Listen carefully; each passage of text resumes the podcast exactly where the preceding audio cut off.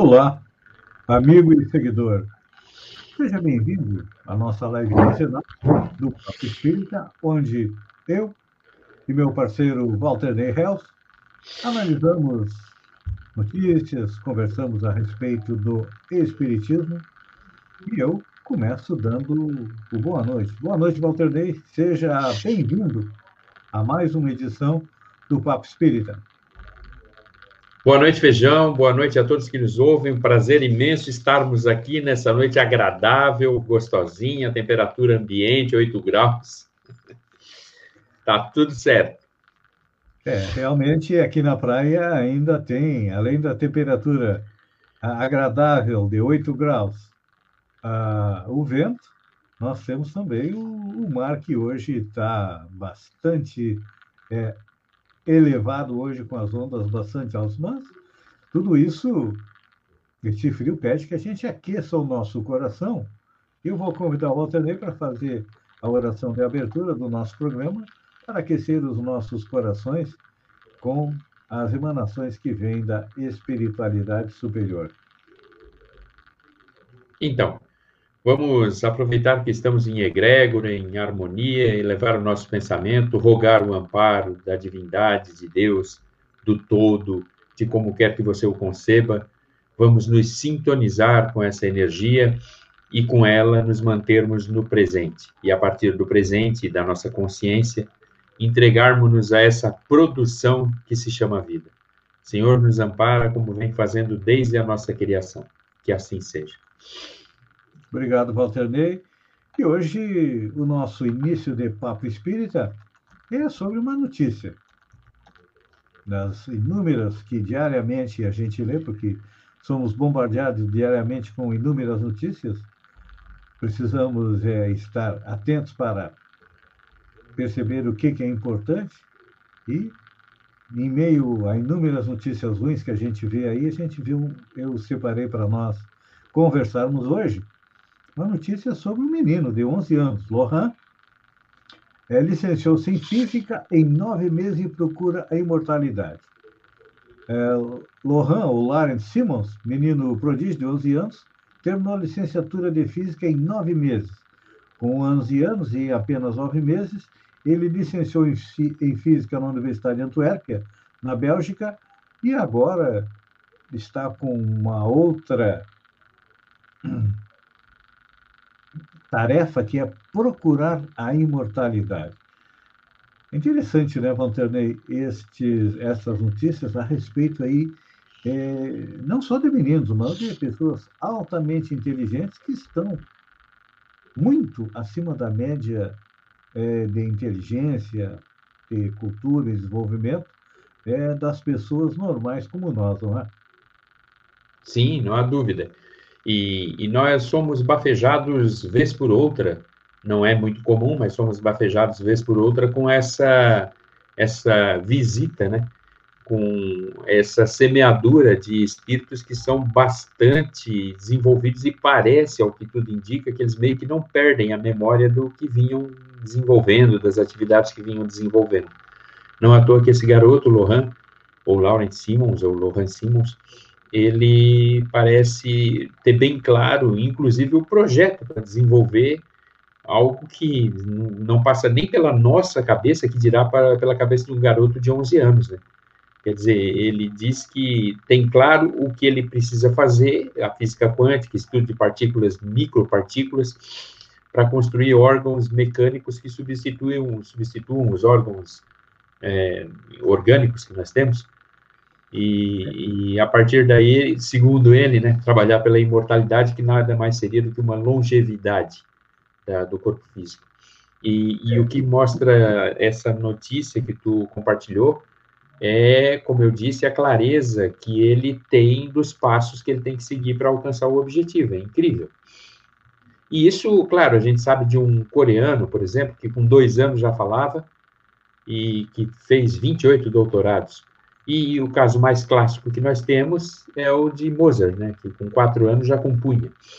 Então, é, não é comum, é incomum, mas, vez por outra, a gente é visitado por fenômenos dessa natureza.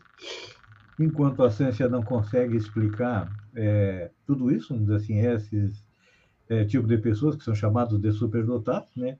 A doutrina espírita nos esclarece a respeito disso. Nos coloca, vamos analisar. Dá para a gente dividir em duas partes essa notícia. Primeiro, é, o fato dele ser um superdotado, e depois que nós analisarmos um pouco esta este sonho da humanidade, que é a conquista da imortalidade é, do corpo. A respeito dos superdotados, Allan Kardec, é, no livro dos Espíritos, se, é, classifica, uma classificação simples, dos espíritos em três classes: os imperfeitos, que somos nós, os bons espíritos, que estariam acima de nós, seria a categoria superior, e acima de todos nós, nós temos os espíritos puros. Espíritos puros a gente vamos deixar de lado, mas vamos analisar a partir da, do início da escada, né? Dá para a gente fazer uma analogia é, da classificação dos espíritos na escada de Jacó. Escada de Jacó, Jacó é uma personagem do Antigo Testamento que teve um sonho que viu uma escada que ligava a, da terra aos céus e nela subiam e desciam homens e anjos. Então, Claro que essa escada de Jacó significa a nossa evolução, trazendo isso para dentro da doutrina espírita. Começamos lá embaixo, né? Vamos dentro da primeira categoria como espíritos imperfeitos, onde ainda estamos muito ligados à animalidade, ao nosso, vamos dizer assim, nosso primo pobre, aos animais, que já estivemos é, encarnados como animal, e aí depois, à medida que vamos subindo na escala, né, vamos nos transformando em bons espíritos e espíritos de sabedoria, espíritos com cultura. E é claro que, de acordo com a doutrina espírita, este menino já é um espírito, vamos dizer assim, mais antigo, mais velho do que nós, já com uma caminhada muito maior.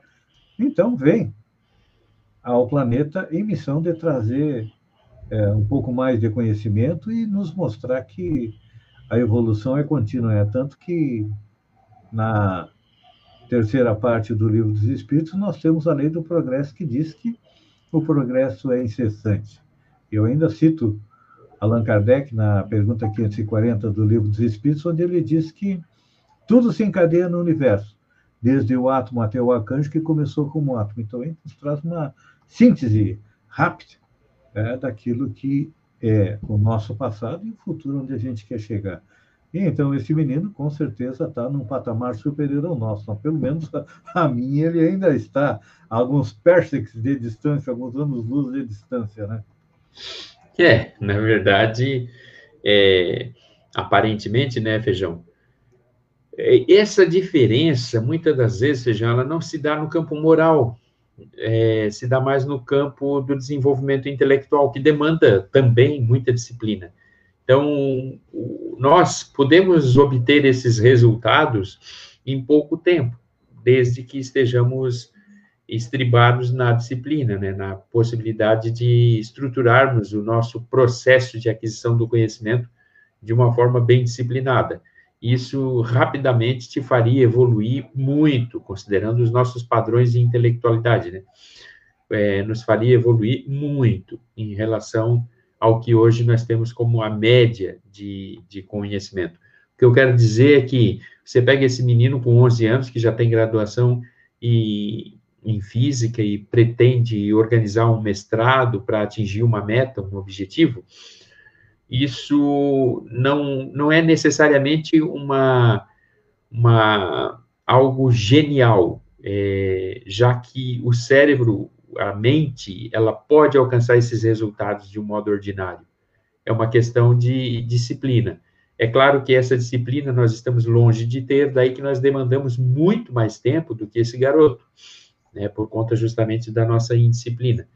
Ah, o, o, grande salto de qualidade, eu creio, está justamente no que vem a reboque do conhecimento intelectual, que é a estrutura do, do, da construção das nossas virtudes, né, que o senhor Allan Kardec colocava como, ah, enfim, a nossa rede de relações sociais, espirituais, enfim, que nascem dessa compreensão, dessa consciência do que nós somos, das nossas relações, E ali parece que o garoto também, nisso, já está bem desenvolvido, já que ele pretende fazer isso para, objetivando, entre aspas, né, salvar os avós. É, essa tal da. Falasse muito bem a respeito da nossa indisciplina. Acho que foi Leon Denis, se eu estiver errado, alguém que me corrija, é, disse que a nossa mente é como um cavalo bravio, ele vai para onde quer. Então, se nós tivéssemos a disciplina, e falando em disciplina, né, foi isso que o Emmanuel pediu para o Chico quando se apresentou para eles: olha, eu tenho um trabalho para fazer. Vamos é, psicografar livros. E aí o Emmanuel diz: olha, tem três coisas que tu precisa fazer. Qual é a primeira? Disciplina. Qual é a segunda? Disciplina e a terceira também é disciplina. Então, é realmente isso é uma grande lição para nós, quando eu falo em nós é no sentido geral, né? Porque é, nós não temos é, a disciplina necessária nas mínimas coisas, a maioria das vezes. Por exemplo, quando começa o ano, a gente faz uma série de é, anotações. Olha, esse ano eu vou fazer isso, isso e isso. E eu sempre digo brincando que o melhor local para nós colocarmos as metas do ano, principalmente para mim, que não sou tão magro, é na porta da geladeira, porque é, porta... é ali que a gente vai o tempo inteiro, né, Feijão? É ali que a gente vai, no mínimo três, quatro vezes por dia. Então, para anotar ali, é mais fácil de tu lembrar aquilo que tu te propõe. é verdade. Passa o primeiro mês, a gente não consegue atingir é, 30%, no segundo mês não atingiu 20%, e aí no fim a gente acaba tirando da, da porta da geladeira e coloca como sendo uma, uma grande dificuldade. Mas se nós tivéssemos é, determinação, como é no caso desse jovem de. É, pra, ele é um jovem de 11 anos, mas parece um espírito muito mais lúcido do que grande a maioria, que, que, porque a maioria de nós, é, com 11 anos, no máximo que quer saber é jogar, de saber de jogar futebol e ter que ir para a escola na dura obrigação. Exato, é forçado, né? É forçado. Então, realmente é uma virtude daquelas que nós precisamos é, é trabalhar é, um pouco mais. E outro fato é. interessante, não ah. sei se tu quer comentar um pouco mais a respeito. Não, não, não, não. pode ir, segue aí. É a busca da imortalidade do corpo. A gente sabe que uma das leis de, que compõem as leis morais lá na terceira parte do livro dos Espíritos é a lei de destruição, ou seja, tá? tudo precisa se destruir para renascer, para se reformar. Tem até uma lei de Lavoisier que diz que nada se perde, nada se cria, é tudo se transforma. Sim, e sim. o homem sonha com a imortalidade do corpo e acaba esquecendo que ele é um espírito imortal. Falando em imortalidade do corpo, é interessante. Eu sempre fui, desde, desde pequeno, ainda sou, não sou muito grande, não, desde jovem, é, apaixonado por ficção científica. Eu sempre imaginava, lia aqueles livros e hoje a gente percebe que a ficção científica não é nada mais, nada menos do que alguém que vai lá no futuro ver o que, que vai acontecer e traz para nós. Então, muitas coisas da ficção já se tornaram realidade. Quando eu via o filme da Jornada nas Estrelas, o seriado, onde é, o Capitão Kirk, o Sr. Spock, o Dr. McCoy se comunicavam com um comunicador, eles estavam mostrando o nosso telefone celular, né? Não, igualzinho, né, Feijão? Igualzinho, né? Então, só falta agora... É, e, aliás, já tem experimentos que é, demonstram que é possível é os três para subir, né? Ou seja, o teletransporte, né? Já tem experimentos nesse sentido que demonstram que é possível. Então, a ficção científica me fazia é, viajar pelo universo, agora a gente já percebe, o homem foi à Lua, tem, apesar que tem gente que não acredita, que acha que aquilo lá foi só uma, um filme que foi feito para enganar, é, os homens estão, as pessoas estão já fazendo turismo espacial e estão chegando até Marte. E acredito que deve ter, deve ter uma das sondas lançadas ao espaço que já está deixando as fronteiras do nosso sistema solar. Então, uh, falando de ficção científica, foi só um preâmbulo, tem uma série de nome Altered Carbon, que eu acho que é da Netflix, se não me engano, é uma série onde é, o espírito da pessoa está dentro de um cartucho e naquele cartucho é colocado um corpo sintético onde ele vai interagir, vai viver e vai trocando de corpo como se fosse a nossa reencarnação. Então, talvez esse jovem tenha é, assistido esta série do Altered Carbon, está preparando aí, trabalhando para ter é, substituto sintético para o nosso corpo humano, para que, o, segundo a sua teoria, né, a sua vontade, é, conseguir ter um pouco mais de vida, uma relativa imortalidade do corpo, é, né? É verdade. E é, e é interessante, né? Porque é, isso faz parte é, da nossa da nossa, digamos assim, da nossa realidade espiritual. Nós temos algumas coisas que estão conosco desde antes de nós adquirirmos consciência. Uma delas é a imortalidade da alma. Outra é o que eu sou, quem sou eu, enfim, qual a finalidade da existência, qual o sentido da vida. E outra é existe ou não algo ou alguém, ou um criador, ou uma causa incausada, como diz o livro dos Espíritos. Então, nós trabalhamos muito com essa tríade. É, tem algo que nos criou, eu duro para sempre, e qual o sentido disso tudo, né? Nós trabalhamos o tempo inteiro com isso. É interessante.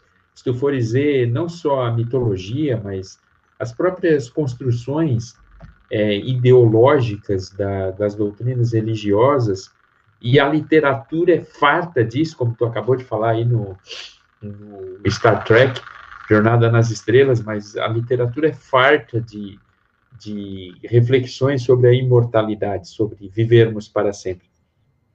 E esse viver para sempre, né, Feijão?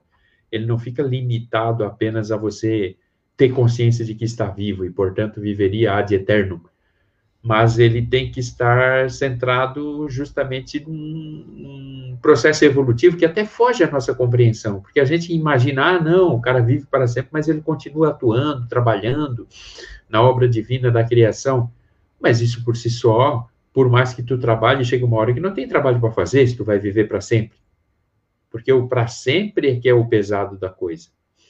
E aí, tem algo aí que a gente não compreende, né? Quer dizer, vai chegar um momento em que, digamos, ah, é para sempre. Para sempre o quê? Fazer o quê?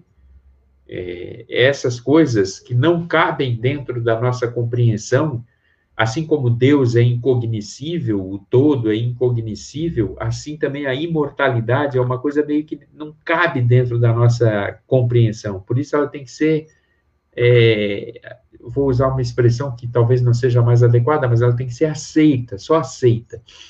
Porque, por mais que a gente reflita sobre ela, é impossível a gente chegar a um consenso.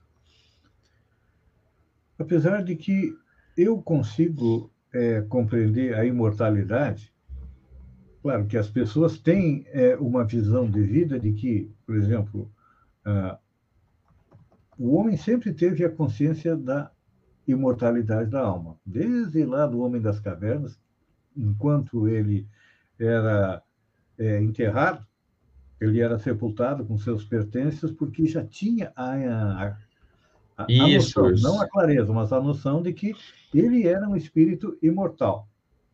Os neandertais trabalhavam com isso, né? Já trabalhavam com isso. Então, hoje, é. assim, as religiões colocam, olha, o homem morre e vai viver eternamente. Só que não tem uma explicação mais lógica, mais racional do que seria essa vida eterna. E muita gente acha que é, a vida eterna seria tu ficar, é, viver eternamente contemplando Deus. É, é, eternamente contemplando Deus não vai rolar muito, né? Porque, vamos combinar, tu pode fazer isso maravilhosamente um ano, dez anos, cem anos, mas pensa comigo, a eternidade significa não um bilhão de anos, um bilhão de anos perto da eternidade é um. É, é um segundo em uma é um hora. Segundo. É, é. Uma, um exemplo assim, bem tosco, né? Então, eu entendo a imortalidade a partir do momento que a gente analisa a lei do progresso e também quando começa a reunir todas as leis morais que existem na terceira parte é, do livro dos Espíritos, lá tem a lei do trabalho. E para nós espíritas é, fica mais fácil da gente compreender a imortalidade quando a gente analisa a figura de Jesus. Nós comentávamos aqui a respeito do menino, é, a respeito das duas primeiras categorias, espíritos imperfeitos e bons espíritos. Nós temos a terceira categoria, que é o, o top, o topo, que é espíritos puros, e lá a Kardec nos coloca que são eles que são os vamos, vamos utilizar um, um termo, os executores da vontade de Deus. Ou seja, eu sempre brinco é, de manhã no reflexão matinal que nós somos como jardineiros espirituais que temos que é, elevar temos as nossas virtudes e cavar, cavar masmorras aos nossos vícios, ou seja, temos que trabalhar. Então, é, esse trabalho, na minha visão, na imortalidade, não é uma contemplação, mas é uma capacidade muito maior de trabalho, tanto que Jesus é, tem sob sua responsabilidade é, gerenciar o destino de em torno de 30, 40 bilhões de espíritos e não sei quantos trilhões, quatilhões ou quintilhões de princípios espirituais que estão fazendo sua evolução aqui no planeta. Então, é uma ocupação, na minha visão, quando eu chegar nesta condição de Jesus, daqui a uns 10, 15 bilhões de anos, sei lá quando, é, eu vou ter uma compreensão melhor um pouco ainda dessa tal da imortalidade, que não é um, na minha visão, não é um tédio, é uma ocupação e uma ocupação extremamente. Sim, sim, sim. Eu sempre digo que se Jesus tirar cinco minutos de folga, acho que ele vai encontrar metade do planeta Terra. Se encontrar metade, né? Porque tem. O bicho pega, né? No circo, né? Exatamente, o bicho pega, feijão. E eu acho que é algo que a gente tem que tem que realmente compreender, né? É, é, é, parece um paradoxo. A gente tem que compreender o que é incompreensível, no sentido de a gente tem que compreender isso está fora do meu alcance de compreensão. E a partir dessa compreensão, a gente ter a consciência de que tem que conviver com aquilo que não se compreende. E conviver de uma forma positiva, não conviver de forma negacionista, mas conviver de forma positiva, né? Objetivando dizer o seguinte: bom, Deus, eu não entendo Deus. O sentido da vida ainda dá para cada um encontrar um sentido para a sua existência, um sentido pessoal, intransferível, enfim, porque o sentido da vida ele é realmente é, é, pessoal. Agora, questões como Deus ou como a própria imortalidade já são questões que fogem à nossa alçada de compreensão. Por isso que a gente tem que compreender que é incompreensível. Então, vamos agora dar um time nessa dificuldade de compreensão. Vamos ouvir uma música, não é?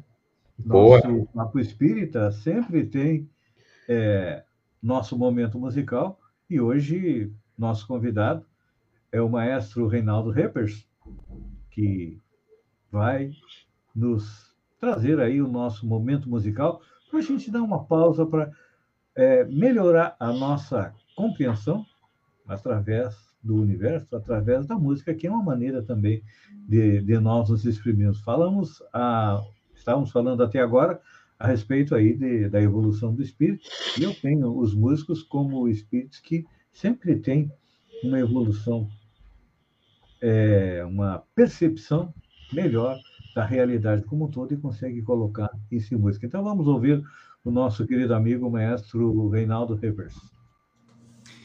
Oi, pessoal, me chamo Reinaldo Reppers e atualmente eu rejo os dois corais espíritas, tanto o espírita Maestro Valdinei Zanetti aqui de Criciúma e também o coral macro regional, que abrange a região desde Sombrio até Laguna. Fica aqui o convite para quem tiver interesse em participar. Gostaria de deixar aqui o meu agradecimento e um abraço especial ao Walter Ney e ao Feijão pelo convite em participar do programa. Vou participar de forma musical, deixando duas peças para vocês, duas composições maravilhosas da dupla Tim e Vanessa, dois mineiros ótimos em composições espíritas. Então, essa primeira será aos pés do monte e no final vou deixar também a peça Alívio com vocês.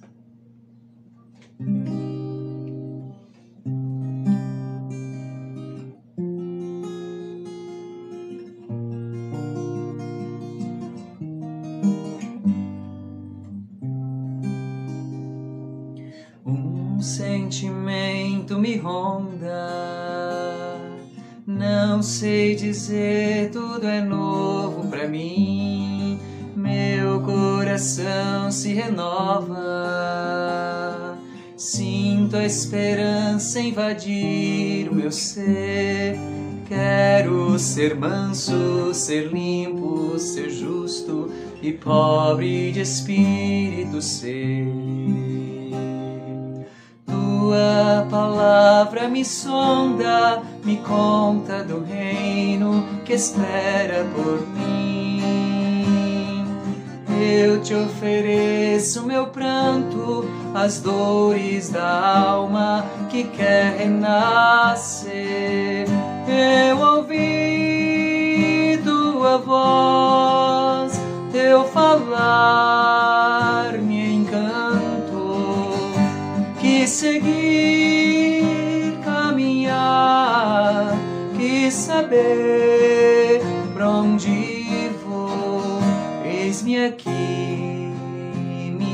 dor serenou.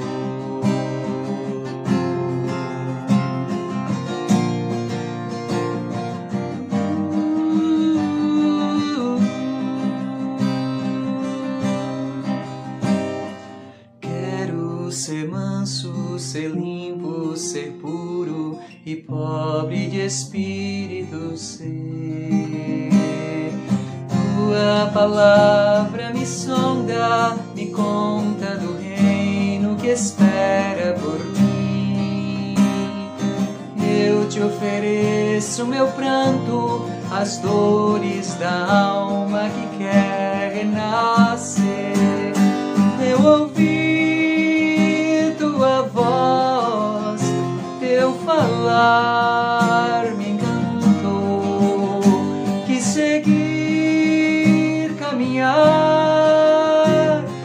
saber pra onde vou. Eis-me aqui, minha dor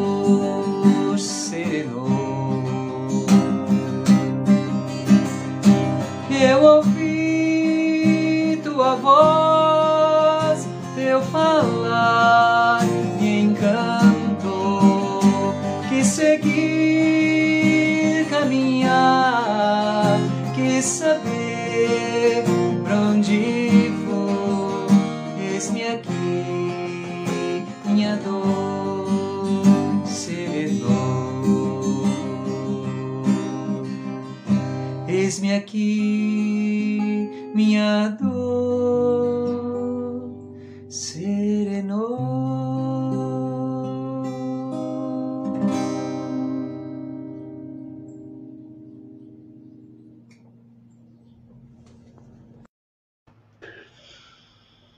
A música sempre nos toca e é importante a gente eh, falar um pouquinho a respeito do trabalho que o maestro Reinaldo faz, coordenando o Coral Espírita, que, mesmo durante a pandemia, continuou trabalhando, utilizando a- as ferramentas das redes sociais, da internet, para poder manter o seu trabalho.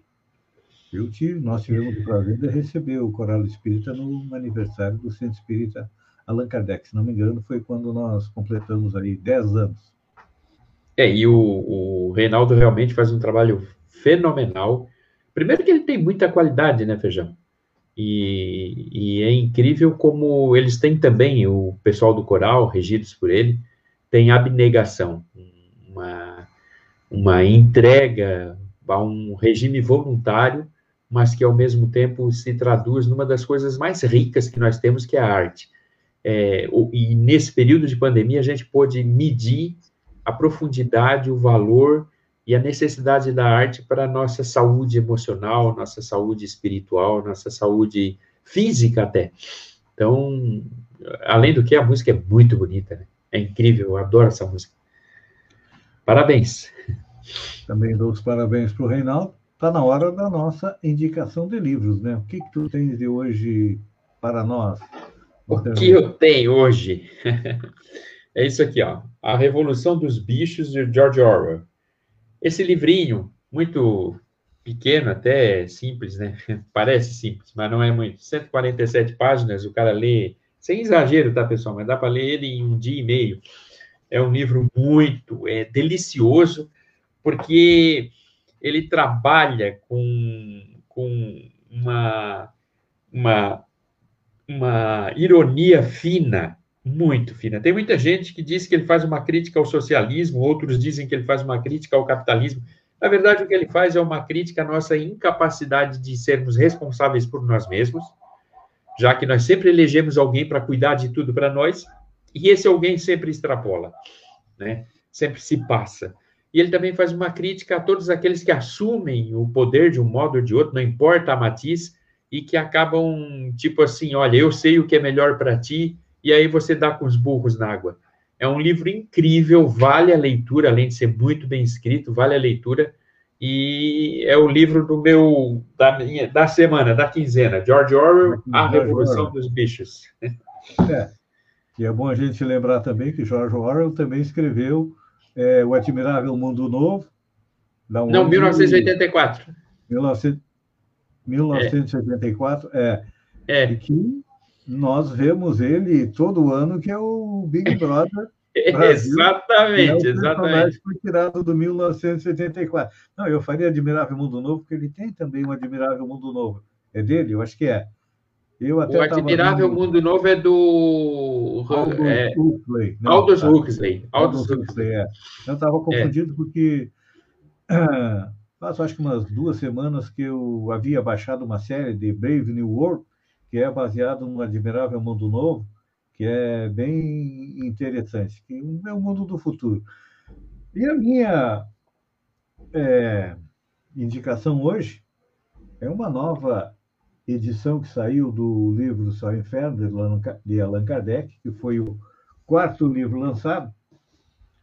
É, a minha indicação vem no rastro de uma polêmica que surgiu em 2017 dentro da doutrina espírita, de que, primeiro, havia acontecido uma alteração no livro A Gênese de Allan Kardec, uma adulteração. Isso. Tem uma polêmica, existem duas narrativas, acho que não. É, como é que eu vou te dizer? É, eu sempre digo que todo mundo sempre tem razão. Quem fez as colocações a respeito da possível alteração, eu li, dou razão. A federação diz que não tem é, razão de ter havido adulteração. Vamos conceder o benefício da dúvida para os dois, mas depois veio a polêmica de que havia, com, havia a possibilidade de uma alteração é, no céu e inferno. Então, a minha indicação é: vamos ler uma edição das mais antigas de Allan Kardec, que foi feita uma tradução para o Brasil, e a dica que eu dou é: leia o céu e inferno dessa, dessa edição aqui, e leia o Céu e o Inferno das outras edições e faça uma comparação.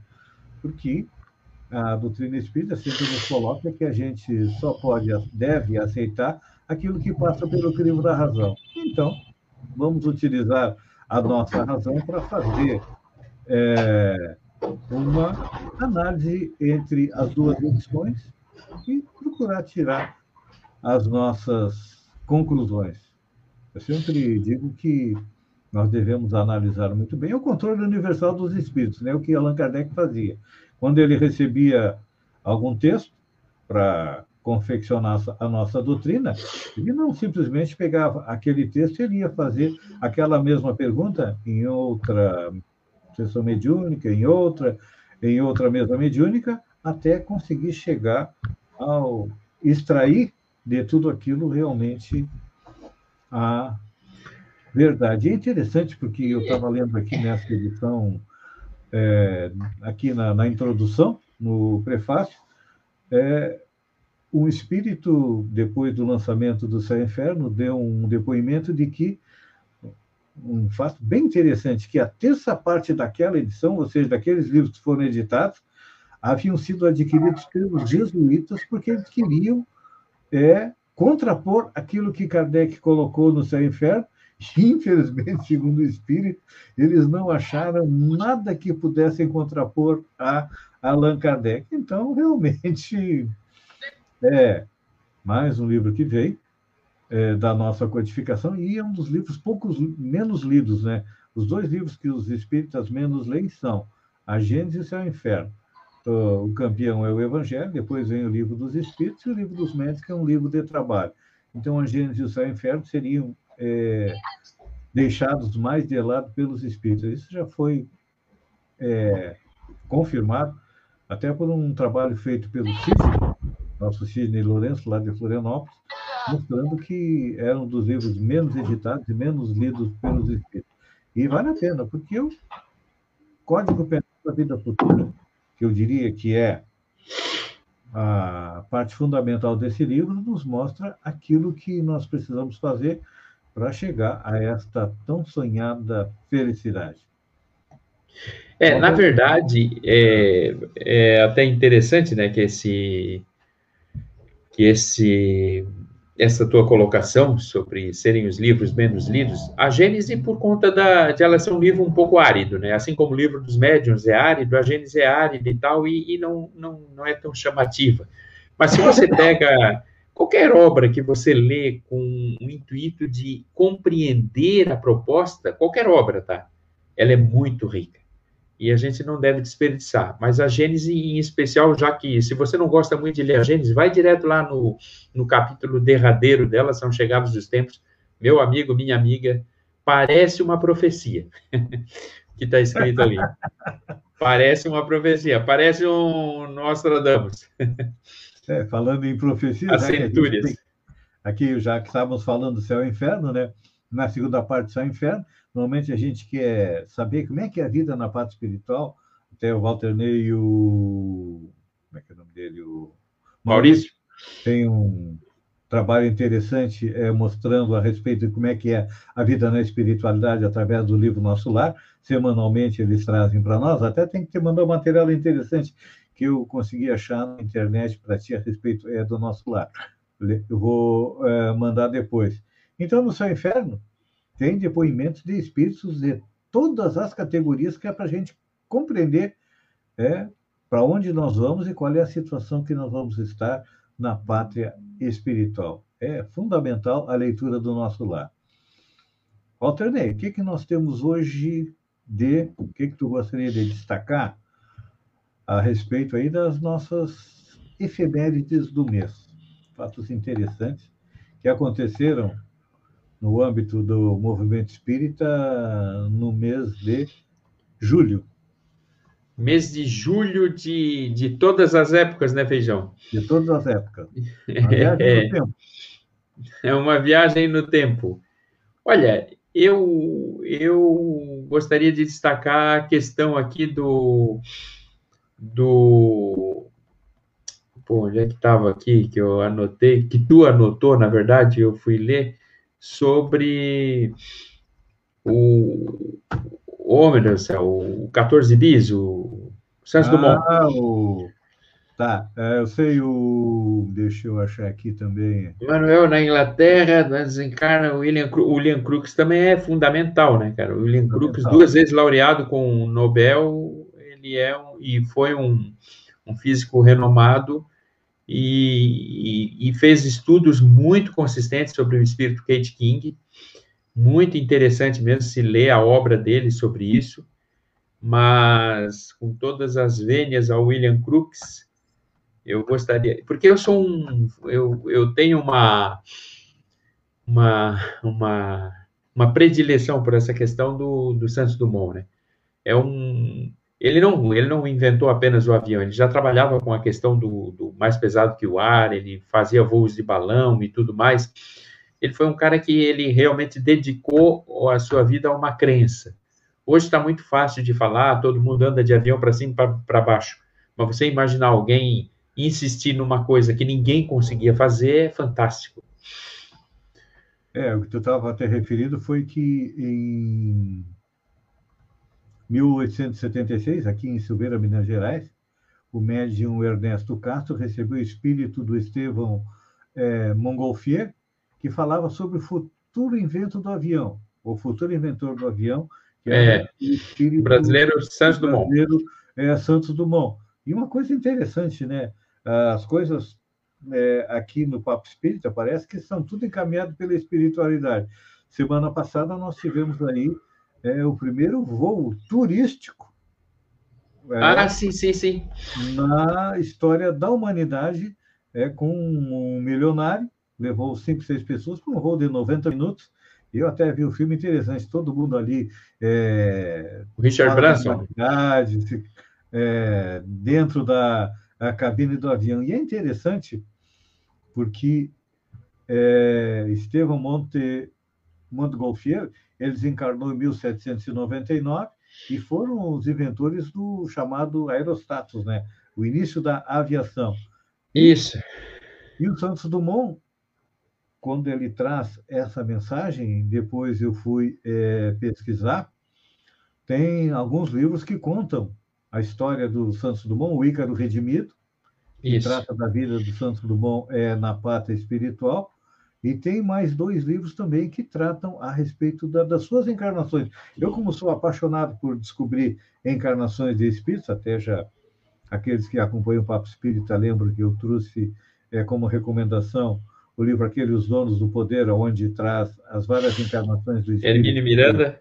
É, do Hermínio de Miranda, foi um faraó do Egito, depois foi Alexandre da Macedônia, Júlio César e finalmente Napoleão Bonaparte. Então, consegui localizar o Ícaro Redimido, vou começar a ler e mandei buscar os outros dois livros, porque eu tenho interesse em conhecer um pouco mais da vida desse espírito. Porque ele, Ícaro Redimido nos remonta lá a uma das histórias da Grécia Antiga, onde Ícaro é, constrói umas asas e vai até perto do Sol, a derrete a cera das asas, ele cai e morre no mar. Esta é a, a lenda do Ícaro, né? E o Santos Dumont acaba fazendo a mesma coisa, né? Conseguindo é, voar com mais pesado do que o ar, movido à propulsão própria, né? Tem é, histórias de que um, uma dupla americana teria feito isso antes de Santos Dumont, mas o avião deles foi catapultado, não foi com moto É, os irmãos Wright, os irmãos, os Wright. Wright. E além de ter sido catapultado, o de Santos Dumont foi filmado. Foi e filmado, os irmãos né? Wright têm umas fotos lá bem mandrake. Eu não boto fé não, tá? Tá. É interessante a gente perceber aqui, mais uma vez, a trajetória do espírito que vem. Porque o que, que acontece? Quem é um... O que, que acontece com o inventor? A gente pensa assim, ah, o cara está na cabeça dele, de onde é que apareceu na cabeça dele. É importante a gente compreender, já que o, o Walter Ney e o Maurício falam a respeito do nosso lar, a espiritualidade está muito à frente de nós, aqui encarnados. Então, o que, que acontece? O inventor não está mais nada menos do que um médium que vai lá na espiritualidade, vê o projeto, vê como é que é o protótipo, vem aqui e constrói. A duras penas, ah, é o inventor? Inventou, mas onde é que tem o plano original? O plano original está lá na espiritualidade. Tanto que é, não só o Walter Ley, mas todos aqueles que leem o nosso lar, sabem que ah, os transportes lá na parte espiritual estão bem mais adiantados. Eu até digo, eu sempre digo que nós tivemos a oportunidade, nós gaúchos, agora eu não sou mais gaúcho, eu sou cataúcho. Sou mais catarina do que gaúcho, porque eu vivi mais parte da minha vida em Santa Catarina do que no Rio Grande do Sul. Então, uh, aquele exemplo do trem, que é o meio de locomoção lá no nosso lar, é um gaúcho, é Kostler o nome dele, inventou algo semelhante, mas não teve sucesso aqui, e esse protótipo foi comprado e parece ter implantado lá na Alemanha. Um trilho que trabalha, é um trem que passa por um trilho com um motor de na antigravidade, um motor magnético. Magnético, é. É. Perdemos, né? Por quê? Não é, santo de casa não faz milagre, então é melhor. Lamentavelmente. Depois importar de lá para cá. Lamentavelmente, santo de casa não faz milagre. É, e Santos Dumont acabou se, se suicidando quando viu que aquilo que ele tinha criado para melhorar o transporte acabou sendo usado na guerra, né? Tudo isso está lá no Ícaro Redimido. É um livro é. interessante. É interessante. Eu só faço uma ressalva ao livro Ícaro Redimido, porque, olha, o, o autor ali, o, o médium, ele, cara, ele, aquela obra, ela tem 500 e poucas páginas, poderia ser escrita em 100 cara dá uma enrolada legal, mas tá é tudo é certo. Novela, né? É uma novela. É. é uma novela. Quando chega ali na metade, eles começam a espichar capítulos até dar no 180. Ainda bem que parece que agora as novelas estão diminuindo o tamanho, né? estão sendo uma, mais curtas porque compreenderam que a gente não tem mais tanta paciência para ver aquela coisa não desenrolar. Exato. 20 horas e 46 minutos. Nosso prazo são 50 minutos. Vamos encerrar. Quero agradecer a tua participação e convidar para daqui a 15 dias estarmos novamente aí com mais um Papo Espírita. Caiu aqui. Caiu o meu fone. Meu amigo, olha, eu que agradeço muito a oportunidade, é muito bom estar aqui contigo. Te parabenizo, Feijão, pela tua disciplina. Tu fala às vezes que não tem, mas tu tem uma disciplina férrea para quem acorda todo dia de manhã, posta as mensagens, tudo certinho, organizadinho. Parabéns. E galera, estamos juntos. Se Deus quiser, estaremos por aí. Eu também agradeço a todos que estiveram conosco, estão conosco, e nosso encerramento é o nosso amigo Reinaldo Reppers com a música de encerramento. Uma boa noite a todos, fiquem com Deus e até daqui a duas semanas.